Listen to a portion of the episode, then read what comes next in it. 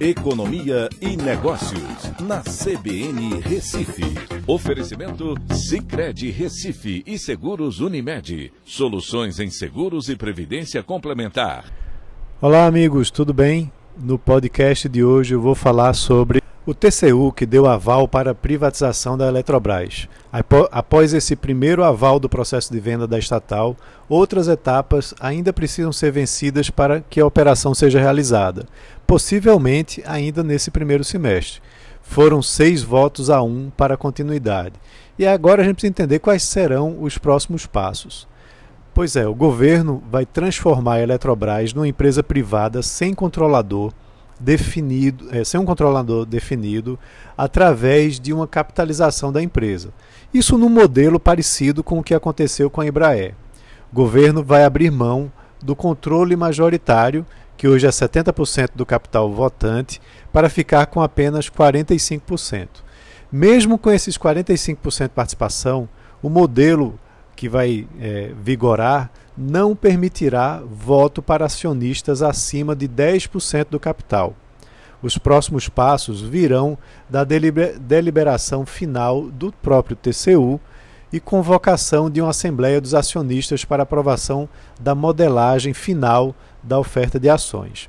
Após essa aprovação de ontem, né, dos valores da operação, como por exemplo o bônus de outorga a ser pago pela Eletrobras para a União referente às 22 hidrelétricas da empresa, em 22 de fevereiro haverá a Assembleia dos Acionistas e em março uma segunda reunião do TCU para aprovar esse modelo de venda. O BNDES espera que a oferta de ações seja anunciada ainda em março e a precificação ocorra ou em abril ou em maio. A expectativa é que realmente ocorra nesse período, porque a, a turbulência política com as eleições deve se, se intensificar né, a partir de junho e no segundo semestre. Investidores, pessoas física e jurídica, poderão comprar. O valor mínimo deve ficar em mil reais e o máximo em um milhão de reais, pulverizando essa participação dos acionistas. Até 50% dos recursos do FGTS dos trabalhadores poderão ser utilizados, como aconteceu na Petrobras e na Vale. Empregados e aposentados da Eletrobras terão prioridade para adquirir até 10% do valor das ações.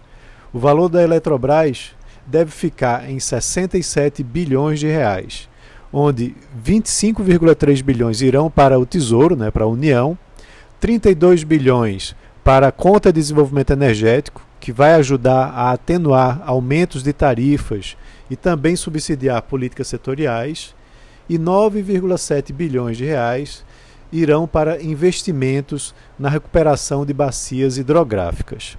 Então é isso, um abraço a todos e até a próxima.